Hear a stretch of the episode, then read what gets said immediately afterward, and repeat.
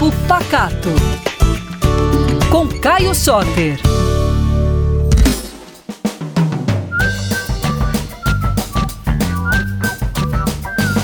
Ei pessoal, tudo bem? Eu tô aqui mais uma vez para falar sobre comida mineira e sobre todas as coisas boas das nossas Minas Gerais.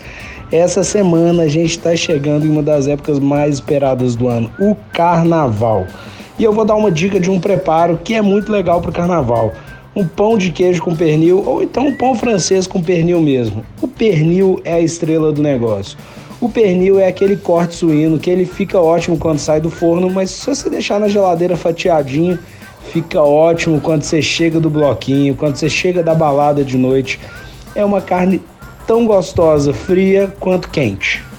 E se liga aí nas minhas dicas para fazer um pernil perfeito.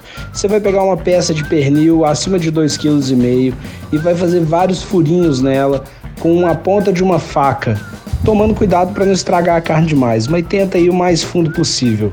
E aí você vai esfregar nela bastante alho amassado, sal, pimenta do reino e vai massagear essa carne espalhando bem esse tempero. Pode colocar um pouquinho de azeite ou então de banha de porco se você preferir. Nesse momento eu só coloco numa vasilhinha na geladeira, tampo e deixo lá por um dia ou dois dias. Na hora de assar, coloco bastante azeite e levo para o forno. Primeiro eu gosto de colocar no forno bem alto. Então eu coloco no máximo do fogão e eu deixo lá por mais ou menos uma hora para ele ficar bem dourado. Depois cobre com papel alumínio, coloca no fundo da assadeira um pouquinho de líquido e joga bastante suco de limão em cima desse pernil. Aí você pode deixar duas horas no fogo bem baixinho ou até ele ficar macio.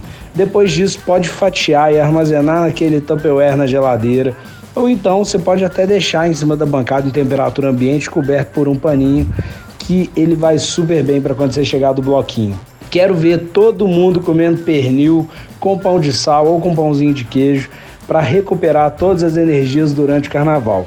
Depois você vai lá me contar o que, que, você achou dessas dicas no arroba Caio Soter, sem nenhuma letra repetida, no arroba PacatoBH.